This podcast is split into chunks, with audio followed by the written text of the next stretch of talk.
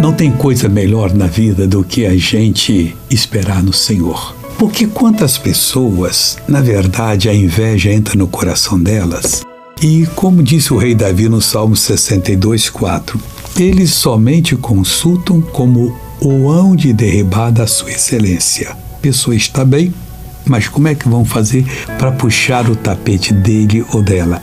Deleitam-se em mentiras, inventam coisas terríveis. Com a boca bendizem, mas nas suas entranhas maldizem.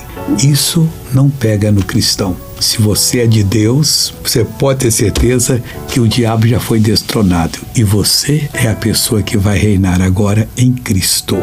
Agora quero orar para Deus lhe abençoar. Pai, estou unido com essa pessoa agora e repreendo da vida dela todo o mal. E digo: diabo, acabou. Pega tudo que é seu, vai embora, não oprima, em nome de Jesus. E você diz amém. Graças a Deus.